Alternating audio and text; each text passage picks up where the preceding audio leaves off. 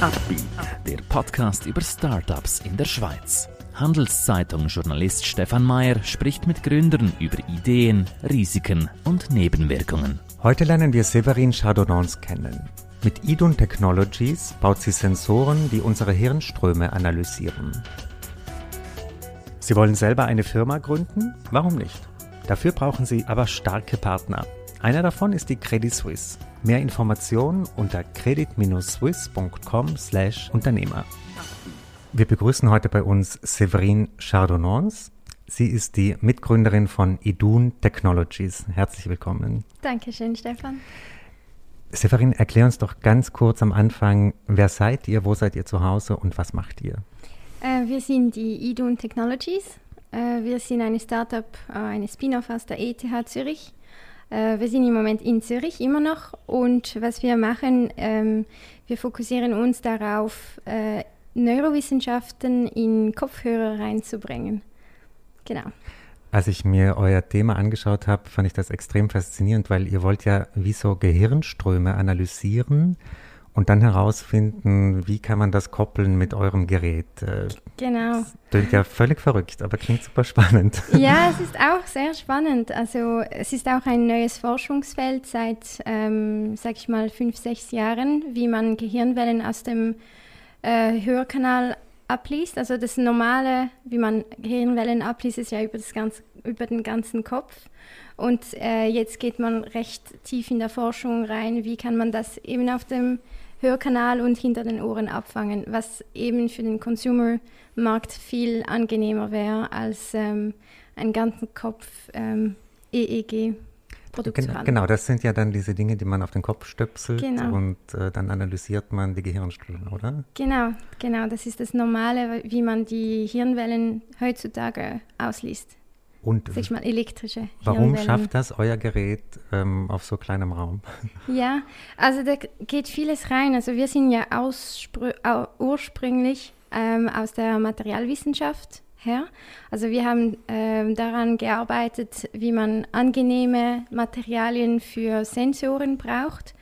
Ähm, und äh, wir haben sehr viel Materialwissenschaft. Also das sind so spezielle Sensoren und Materialien, die wirklich angenehm auf der Haut sind und gute Signale abfangen können. Und das ist mal einer der ersten Teile, wie man äh, die Schnittstelle zum Körper gemacht hat. Und dann haben wir das ganze Wissen, die wir hatten, mit diesem Material dann eingebaut im Kopfhörer. Und da kommen eben ganz viele neue Sachen auf uns zu als Firma, eben wie ähm, integriert man die Elektronik noch dazu auf die Audioelektronik. Und da haben wir auch Partnerschaften auf der Elektronikseite, dass wir da auch Unterstützung äh, bekommen.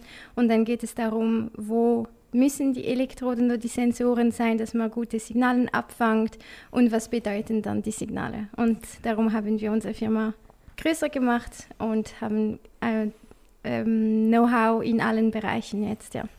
Ist das eigentlich bei allen Menschen gleich? Also strahlen wir alle, nee. alle die ähnlich? Wie ist es? Leider nicht. Mhm. Äh, das wäre für uns viel einfacher. Äh, nein, das ist eben nicht bei allen Menschen gleich. Äh, ich sage mal, auf die, auf die Sensorikseite ist das größte Problem die Haut. Äh, alle Menschen haben andere Haut und das beeinflusst extrem, wie das Signal ausschaut. Ähm, lustigerweise auch bei uns in der Firma haben wir auch gesehen, dass es bei Frauen schwieriger ist, den Signal abzufangen als bei Männern.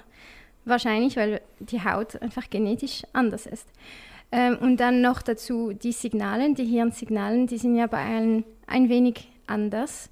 Und da gehen wir auch recht, recht fest in personalisierten Algorithmen. Das heißt, was bedeutet die Hirnwelle für die Person? Und man kann das nicht über allen Menschen gleichstellen. Und auch andere Kulturen, ähm, es gibt Forschung, die zeigt, es gibt auch andere Kulturen, die anderen Hirnwellen haben, also andere Muster. Und im Moment sind wir recht fokussiert bei der Hirnforschung auf reiche Länder, weil es sind teure äh, Elemente. Und es gibt auch andere Firmen, die so wirklich äh, Budgetlösungen macht für die Neurowissenschaft. Und man sieht, es gibt Unterschiede zwischen anderen Kulturen. Ähm, und das ist auch sehr wichtig, äh, dass man das nicht komplett ausblendet aus der Entwicklung. Ihr habt ja einen sehr großen Partner schon gewonnen mit Sony. Wie kam denn diese Kooperation oder diese Zusammenarbeit zustande? Ja, äh, Sony hat ein Programm für Startups, der Sony Acceleration ähm, Programm, das in äh, Japan und in Schweden passiert. Es ist ein dreimonatiges Accelerator-Programm. Wir haben da teilgenommen von Oktober bis Dezember 2019 und konnten sie danach als Investoren gewinnen.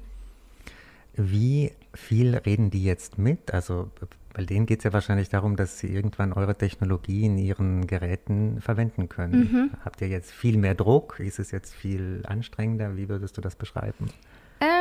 Nein, es ist für uns extrem wichtig, dass wir den Kontakt haben, weil es geht in unsere Strategie rein, dass wir äh, den Hardware so entwickeln, dass es dann einfach integ integrierbar ist in eine größere Herstellungskette. Das heißt, für uns ist es sehr wichtig, dass wir verstehen, so und so viel Batterie dürften wir noch dazu brauchen, so und so muss die Elektronik noch ausschauen, dass man das integrieren kann.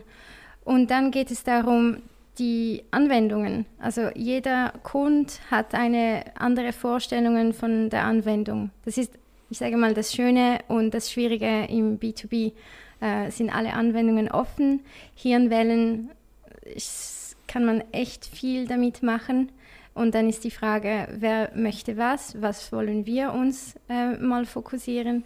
Und es ist äh, für uns sehr, also das Wichtigste, dass wir in Kontakt sind mit diesen Herstellern dass wir wirklich verstehen, was ist der Mehrwert für ihnen, wie können wir ihnen helfen, den Mehrwert zu generieren. Ja. Ihr analysiert Hirnwellen. Das ist ja etwas, wo ich mir vorstellen kann, dass viele auch so ethische Fragen ja, haben. Also äh, soll man das überhaupt machen? Gibt es da irgendwie Sicherheitsvorschriften, ähm, die man einhalten muss? Mhm. Gibt es da überhaupt schon Gesetze? Ah, das ist sehr eine gute Frage. Es gibt noch keine feste Gesetze, aber ähm, das ähm, World Economic Forum, die, äh, ich glaube, es heißt Future Global, ähm, ich, müsste machen, ich weiß nicht genau, wie das heißt, aber sie haben eine ganze, ethisch, eine ganze ethische Kommission, bauen sie jetzt auf oder haben sie schon aufgebaut die letzten paar Jahre über die Zukunft von Mental Health und Neurotechnologien. Also das geht ja alles ähm, äh, im Moment ist es noch zusammen, Mental Health and Neurotechnology, und sie machen sich echt viel Gedanken. Und ich meine auch die ganze AI, das ist ja auch ein Thema, das bei uns äh, reinkommt. Da machen sich Leute heute schon Gedanken, wie man das ethisch ähm, ja, vertreten kann. Und bei uns konkret äh, reden wir sehr offen darüber. Wir haben, wir, wir sind noch daran, jetzt unsere Product Values zu definieren. Wir haben die Company Values und die helfen uns sehr und jetzt wollen wir wirklich die Product Values für uns als Firma definieren. Ähm, was sehr wichtig ist und wir wissen es von Umfragen und wenn man darüber redet, was man macht, es ist ein sehr emotionales Thema. Leute sind sehr schnell abgeschreckt. Ähm, und lustigerweise, je jünger, desto mehr abgeschreckt sind mhm. die. Ältere Generationen denken so, ah, es wäre spannend, ja. Mhm jüngere Generation sagen sie auf keinen Fall. Ich will nicht meine Daten, meine emotionalen Daten rausgeben. Und es ist sehr spannend, für uns auch extrem wichtig zu definieren, wie stellt man fest, auf der Datensicherheit-Ebene erstens mal, dass man das nicht äh, zusammenbringen kann und in welchen Fällen gehen wir definitiv nicht, ähm, weil eben, da kommt ja sehr schnell Militär, kommt ja sehr schnell ähm, Neuromarketing, kommen, also es kommen sehr viele Themen, die wir uns als Firma wirklich eine strenge Linie bauen wollen, weil ich weiß nicht, ob du ähm, das Netflix-Doku, das Social Dilemma gese gesehen hast und ich habe mir die, ganze Zeit gedacht, ich will nicht in diesem Stuhl sitzen in fünf Jahren. Mhm. ich will das nicht. Also mhm. es hängt zusammen mit viel Erfolg, natürlich, aber ja. Woran liegt das denn, dass jüngere Leute da kritischer sind, deiner Meinung nach? Äh, die sind sehr sensibilisiert, glaube ich. Also mit ganze, den ganzen Daten von, die Facebook aufhebt, Instagram, äh, Google. Ich glaube, man ist sich bewusst äh, als jüngere Generation. Man redet auch mehr darüber. Ähm, man macht vielleicht trotzdem nichts dagegen. Das ist noch die andere Frage. Aber die sind sich alle mehr bewusst, was was könnte die Technologie sein. Ich glaube, eben vor zehn Jahren als sie die ersten Algorithmus für Instagram oder Facebook oder was eigentlich immer oder Google gebaut haben, haben sie sich nicht vorstellen können, was das äh, beeinflussen würde. Und jetzt sind wir da, okay, wir können uns das vorstellen. Wir können nicht sagen, ja, wir haben das nicht geahnt oder nicht gewusst. Spürst du da so einen gewissen Druck oder so eine gewisse Verantwortung? Extreme Verantwortung. Mhm. Ja. Wie gehst du damit um? Ah, ich befasse mich damit. Also ich lese auch, was anderen Leuten äh, darüber sprechen oder sagen, eben das World Economic Forum ist für mich eine gute Richtlinie. Und ähm, ich möchte jetzt für unsere Firma sehr gerne jemanden von Neuroethik äh, bei uns im Board dazu haben. Ähm, ja, dass wir da nicht, also grobe Fehler, ich weiß nicht, ob man das Fehler bezeichnen kann, aber dass, da man sich sicher bewusst ist, was man da entwickeln könnte. Es ist halt alles noch so neu, ne? Man ja. kann da, es gibt da mhm. keine Regeln, keine Vorbilder. Also eigentlich ja. bildest, baust du da wie so als, er, als Pionierin äh, äh, machst du den Weg frei ne, in mhm. diesem Bereich. Ne? Genau. Wenn du jetzt aufgefordert wärst, hier Regeln zu entwerfen, Gesetze zu schreiben, was wären denn so Prinzipien, die dir ganz wichtig wären, dass die vorkommen? Ja, also für, für mich als ähm, zukünftige Nutzerin wäre es mir sehr wichtig, dass ich genau weiß, wo die Daten gehen und dass ich das kontrollieren kann. Und auch auf welcher Ebene werden meine Daten ähm, verschlüsselt und wer hat Zugang dazu. Und wenn ich den Zugang erlaube, was kriege ich dafür? Ähm, ich finde es schon auch, also ich würde zum Beispiel schon gern meine Daten rausgeben, wenn es für eine Forschungsgruppe ist. Aber dafür könnte ich ja ein paar Franken bekommen oder mhm. irgendetwas. Mhm. Also einfach eine Gegenleistung für meine Daten. Und dann, ich finde einfach so, e Neuromarketing ist bei mir jetzt persönlich so auf der Gren Grenzenlinie. Ich, ich finde es nicht unbedingt richtig, äh, dass man die schwach, schwache Seite des Menschen ausnützt. Ähm, ja, von dem her würde ich das auch noch sagen, man soll der, die Technologie oder die Hirnwellen oder das Verständnis vom Mensch dazu brauchen, dass man sie unterstützt grundsätzlich und nicht, dass man sie ausnützt. Mhm. Und ähm, aus dem leiten sich ganz viele verschiedene Regeln ab, aber das wäre so ein Grundprinzip, ja. Ich stelle mir das in eurem Feld schon so ein bisschen schwierig oder auch nervig vor, weil zum Beispiel bei einem Fintech oder bei einem Startup, das etwas total Konventionelles macht, die müssen sich diese ganzen Fragen ja nicht stellen, oder? Für euch ist das schon eine Mehrbelastung oder irgendwie müsst ja. doch noch die ganze Moral dazu erfinden, die ganze Ethik. Äh, wie siehst du das? Ähm, ja, also ich finde, in der Fintech sollten sich die Leute die Fragen ja auch stellen. Also es ist nicht so, dass, aber ja, es ist nicht so ein emotionales Thema. Ich meine, bei uns ist, ich meine, wir, wir möchten dein Gehirn verstehen. Wir möchten dich besser verstehen als du dich selber. So motomäßig. Es ist extrem emotional. Da reagiert jeder auf die Aussagen. Und ja, man muss sich einfach damit auseinandersetzen. Und also ich könnte das nicht ohne. Ich könnte nicht einfach die Technologie entwickeln und denke, okay, mal schauen, was mit dem passiert. Äh, es ist für mich wie eine logische, oder ich muss es machen, oder wir müssen das machen als Firma. Und mhm. es ist auch sehr spannend. Also ich meine, es ist nicht nur mühsam. Mhm. Ich finde es auch super spannend. Das heißt, wir sind ja wirklich an die Spitze der Zukunft und wir haben eine Chance zum, zum das ähm, ändern oder mitwirken, also mitwirken, mitgestalten. Und also ich finde das auch sehr etwas, etwas sehr Spannendes, ja. Erzähl uns doch noch ein bisschen was über deine Karriere. Was hast du vor diesem Startup gemacht? Ähm, wie, ging's, wie war so dein Weg zu Edun Technologies? Ja, gerne. Ähm, ich habe an der ETH äh, Gesundheitswissenschaft und Technologie studiert äh, während dem Bachelor. Da habe ich nebenbei in einer Startup gearbeitet. Ich sage einfach dazu, weil es hat mir ähm, ein paar Sachen gezeigt, die ich anders machen wollte und die ich auch mitnehmen wollte für eine Startup-Gründung. Zum Beispiel? Ähm, für mich, also das, was ich anders äh, gemacht, also was mir wichtig war, dass wir das anders machen, ist, dass wir Mitarbeiter auch einbeziehen in die ganze Strategie. Das hatten wir damals nicht und wir waren eine kleine Firma und ich habe das ein bisschen schade gefunden, weil du fühlst dich dann nicht so ganz Teil davon. Und das haben wir jetzt sehr stark bei uns. Jeder ist Teil der Strategie. Und äh, was ich gerne noch gleich behalten habe, ist einfach das, ja, allgemein das Kollegiale und ähm, die schöne zusammen, mensch, menschliche Zusammen, ähm, oder Zusammenkünfte, die man in einem Startup äh, erleben kann. Und dann während dem Bachelor, zwischen Bachelor und Master habe ich meinen Mitgründer kennengelernt, der Simon. Und wir haben dann an der ETH äh, einen Kurs gemacht, Startup Campus, wo wir Business Ideas, hat das geheißen, wo wir ähm, einfach unsere Geschäftsidee entwickeln konnten. Und der Simon, der hatte ja damals während dem Studium in Burnout-Prävention gearbeitet, basiert auf äh, Herzratenvariabilität. Also er war schon in diesem präventiven Medizinbereich. Und ich hatte auch im Bachelor äh, Sensorenentwicklung gemacht als ähm, Semesterarbeit. Und äh, mir war die Technologie, fand ich sowieso immer spannend. Äh, ich habe immer gewusst, ich will irgendwann etwas Eigenes machen. Ich habe nicht gewusst genau was.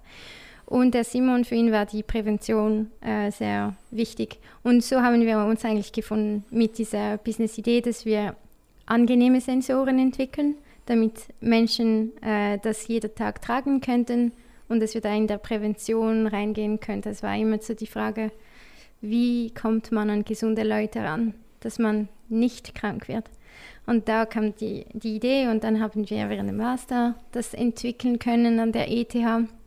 Und sechs Monate nach dem Master haben wir gegründet. Was war denn der Moment, wo du wusstest, dieser Mitgründer ist äh, der Richtige für mich? das ist eine gute Frage. Ähm, also ich glaube, wir waren auch, ähm, wir hatten sehr viel Energie, wir waren jünger, ich, wir sind noch nicht so alt, wir waren jünger, wir waren sicher naiver, ähm, aber das ist sehr gut zum das erste Mal gründen. Und was ich mit dem Simon immer gehabt habe, ich konnte extrem gut mit ihm äh, reden, Strategie machen, ähm, über Konzepten, also Konzepten entwickeln. Was immer sehr wichtig ist für mich, für mich ist und tönt vielleicht ein bisschen kitschig, aber wir haben immer so viel zusammen gelacht und es ist immer noch so. Und es ist so wichtig für mich jetzt als ähm, Firma-Gründerin, weil wir haben es immer noch sehr gut zusammen und es ist wirklich Finde ich super. Und dann hat es sich das äh, entwickelt. Ich, ich kann nicht sagen, ob ich wusste genau, was ist es, dass wir ein gute Mitgründer sind, weil ich hatte ja keine Erfahrung, wie, was soll ein Mitgründer bringen. Aber es hat gepasst und es passt immer noch. Ähm, wenn es noch eine zweite Firma gibt irgendwann, dann kann ich besser sagen, was suche ich ganz genau, einen Mitgründer. Du hast, du hast vorhin äh, etwas Interessantes gesagt, dass du versuchst, deine ganzen Mitarbeiter in die Strategie mit einzubeziehen. Heißt das, sie können bei allem mitreden, sie können bei allem mitentscheiden oder wie sieht das aus? Ja, also grundsätzlich dürfen sie bei allem mitreden und mitentscheiden. Also es ist wirklich so, dass wir die Strategie auch vorlegen und ihnen äh, auch sagen, okay, du musst deine Arbeit überlegen auf der strategischen Ebene.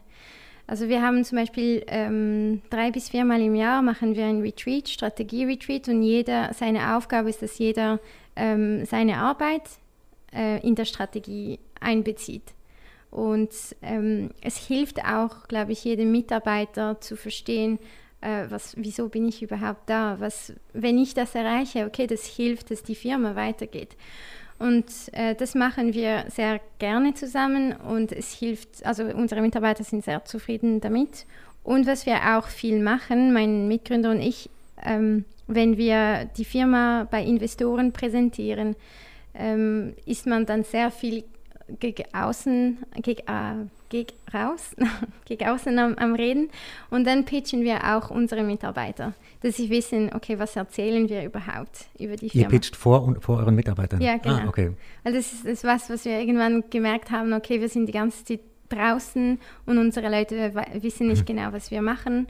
Und dann haben wir gesagt, okay, wir stellen euch vor, was wir überhaupt erzählen. Und dann wissen sie, okay, das sind die nächsten Schritte das ist ein interessanter äh, Punkt, den ich auch noch nie gehört habe von einem anderen Startup, dass man vor den Mitarbeitern einen Pitch machen sollte. Mhm. Das ist mhm. eigentlich eine super Idee. Also ja. das, wie sind denn die Reaktionen der Mitarbeiter? Meistens gut, weil wir meistens äh, gut äh, allein, äh, allein sind. Ähm, aber es ist für sie auch super wichtig zu, zu verstehen, äh, wie sieht das aus mit den Finanzen, äh, was ja, was stellen wir uns vor in den nächsten zwei, fünf Jahren? Und meistens, also sie sind meistens super zufrieden, dass sie das mithören dürfen und auch etwas Neues lernen. Für die meisten ist das ganze Investment ja sehr abstrakt, oder? Und ähm, es kommen auch gute Fragen, also muss ich auch sagen. Es, also, ja, das machen wir jetzt in Zukunft auch immer wieder. Was sind sonst so deine Führungsprinzipien? Bist du eine du bist eine sehr partizipatorische Chefin, mhm. habe ich jetzt richtig verstanden, aber bist du auch sehr fordernd? Ist, äh, wie kontrollierst du die Leistung? Gibt es konkrete ja. Monatsziele? Wie schaut das aus? Ah, sehr gute Frage. Ähm, also ich, wie ich am liebsten arbeite mit den Leuten, ist, dass ich sie auf der Vision führen kann und dass sie dann das Exekutive selber mitbringen können. Äh, das ist mein ideales Szenario. Funktioniert ja nicht bei jedem, oder? Aber so arbeite ich am liebsten. Ähm, was wir machen, also der Simon und ich, wir sind nicht sehr strukturierten Menschen und wir müssen einfach äh, Strukturen reinbringen. Also das heißt, wir haben ähm, jede zweite Woche mit unserem Head of Engineering Meetings. Er hat jede Woche meistens One-on-Ones mit seinen Leads. Die haben auch jede Woche One-on-Ones mit ihren. Also man muss halt einfach Strukturen reinbringen, dass das äh, funktioniert. Und KPIs, also Zielen, ist bei uns ja, immer, ich würde sagen, immer ein schwieriges Thema, weil wir sind im Engineering und ich weiß nicht, ob wir das als Ausrede nehmen oder ob das wirklich schwieriger ist, aber wir, wir, wir tun es uns schwer zum KPI setzen ähm, und das ist ja jetzt etwas, das wir ähm, ja, ansprechen müssen in der Führung, wie man das äh, tatsächlich, tatsächlich macht, weil äh, und das ist auch das Schöne, viele unserer Mitarbeiter, die machen vieles gerne und es gibt schon ein paar, die sich sehr gerne streuen und nicht, den Fokus nicht gerne haben. Dafür machen sie extrem vieles und sehen, okay, da könnte ich mal was machen, da auch. Es würde, und das ist auch das Schöne daran, aber es würde helfen, um den Fokus äh, wieder reinzubringen. Und ja, das kann ich dann vielleicht in drei Monaten noch da, darüber reden. Aber, mhm, mhm. Ja. Skizziert doch ein bisschen eine große Vision von euch, äh, wo, wo ihr euch in fünf Jahren seht, was so eben, vielleicht gibt es irgendwann eine Netflix-Doku über euch, aber was würde da beschrieben, wenn es nach dir ginge? Ähm, ja, wir haben eine, ähm, wir haben eine äh, Company Value, die eigentlich sehr gut beschreibt, was wir gerne werden würden und das ist uh, We Heal the World. Und wir würden wirklich sehr gerne eine Technologie auf den Markt bringen, die den Leuten hilft zum gesund bleiben, auf jetzt spezifisch auf der emotionaleren Ebene, dass man mit dem Stress umgehen kann, dass man einen Guardian, also unsere Technologie heißt äh, Guardian, also dass wir einen Guardian Angel äh, bauen. Mhm. Und wenn man das äh, sagen kann in fünf Jahren, dann bin ich zufrieden. Mhm. Hast du Vorbilder, andere Gründer oder Gründerinnen oder gehst du eigentlich sehr straight deinen Weg? Ähm, also ich würde sagen eher straight meinen Weg, aber es gibt immer wieder Leute, die ich treffe und ich denke, okay, wenn ich, wenn ich mal groß bin, möchte ich auch so sein. Und es sind auch zwei Gründer von äh, Neurotechnologienfirmen. Ähm, also die eine ist Tan Lee von Emotive und sie hat das sehr gepusht, dass man eben die Technologie möglichst ähm, erreichbar machen kann für allen. Und sie ist als Mensch, sie, sie inspiriert mich sehr als Mensch. Ähm, find, ich finde sie wirklich cool. Und der zweite Gründer ist ähm, Brian Johnson von Kernel. Ähm, ich sage mal, das ist neben Neuralink die zweite riesen äh, Neurotechnologie Technologiefirma in der USA. Und ich finde seinen Weg und wie er die Technologie sieht eigentlich extrem spannend. Also bei ihm geht es eben auch darum, dass man die Menschen versteht äh, mit der Technologie. Sie haben eine andere Technologie, aber es geht immer noch darum, den, äh, Hirn zu, das Gehirn zu verstehen. Und er sagt einfach, es ist so wichtig, dass wir unsere Bias verstehen. Und wenn man eine Technologie hat, die uns den Bias aufzeigen kann, dann wird man vielleicht auch neutraler, ähm, inklusiver, nicht rassistisch, ähm, Neuromarketing könnte dann auch nicht mehr funktionieren. Ähm, ja, und ich finde das eigentlich sehr ein guter Punkt, dass man etwas hat, das uns hilft, äh, unsere eigenen Bias zu verstehen. Ja. Das ist sehr interessant. Mhm. Ähm, es gibt ja extrem viele Projekte, auch bei uns hier im Journalismus, eben um diese Bias, wie schreibt man zum Beispiel über Gründerinnen anders als über Gründer, so ein mhm. bisschen analysiert und hinterfragt. Ich weiß jetzt nicht, ob ihr da äh, in dem Bereich auch helfen könntet. Wäre das möglich, dass man Journalisten Gehirne analysiert und sie irgendwie. Ja, also grundsätzlich vom Konzept her wäre das schon möglich. Nachher, ich weiß jetzt nicht von der Forschung her, äh, vom Verständnis von den Hirnwellen, ob man das schon analysieren kann. Jetzt kommt ein Bias. Ähm, das muss ich jetzt ehrlich sagen, ich weiß nicht, wie weit die Forschung da ist, aber grundsätzlich sollte es schon möglich sein, dass man dann einen Messwert haben kann, okay, da scheint etwas biased zu sein. Mhm, mhm. sehr spannend. Ja. Eine Frage, die ich niemandem ersparen kann, wie kämpft ihr euch denn durch die Corona-Krise? Wie läuft das bei euch? Ja, also ähm, für uns also ich sage mal für Idun und für Mitarbeiter. Äh, für, für Idun war das, ähm, ich sage mal, noch ganz okay. Mhm. Es hat, ähm, ähm, also wir haben schon, ähm, sage ich mal, ähm, wie sagt man das? Wir haben äh, Rück, Rücktritt, Rück, Rücksprache gehalten oder Rückschritte gemacht? Oder? Nein, also wir waren nicht so schnell, wie wir wollten. Okay. Mhm. Äh, mhm. etwa so ein, zwei, also eineinhalb Monaten in der Entwicklung, weil die Leute halt nicht alle zusammen äh, im Labor sein konnten. Aber das geht noch. Und wir hatten noch Geld von den Investoren. Ähm, das hat uns ja das Leben, sage ich mal, den Stress ein bisschen leichter gemacht. Ähm, und das, wo wir jetzt als Firma äh, gelitten haben in der Entwicklung, ist es mehr so das ganze Brainstorming und das ganze Kreat die Kreativität hat schon ein bisschen gefehlt. Das ist schon ein bisschen schwieriger äh, zum künstlich organisieren. Mhm, mhm, Aber grundsätzlich für, für die meisten Leute, also jetzt für mich auch persönlich, war es eine sehr schöne Zeit, weil ich konnte also ja, normalerweise haben wir, sind wir immer am Reisen gewesen und jetzt konnte ich drei Monate lang an einem Ort sein, äh, eine Routine haben, eine tägliche Routine.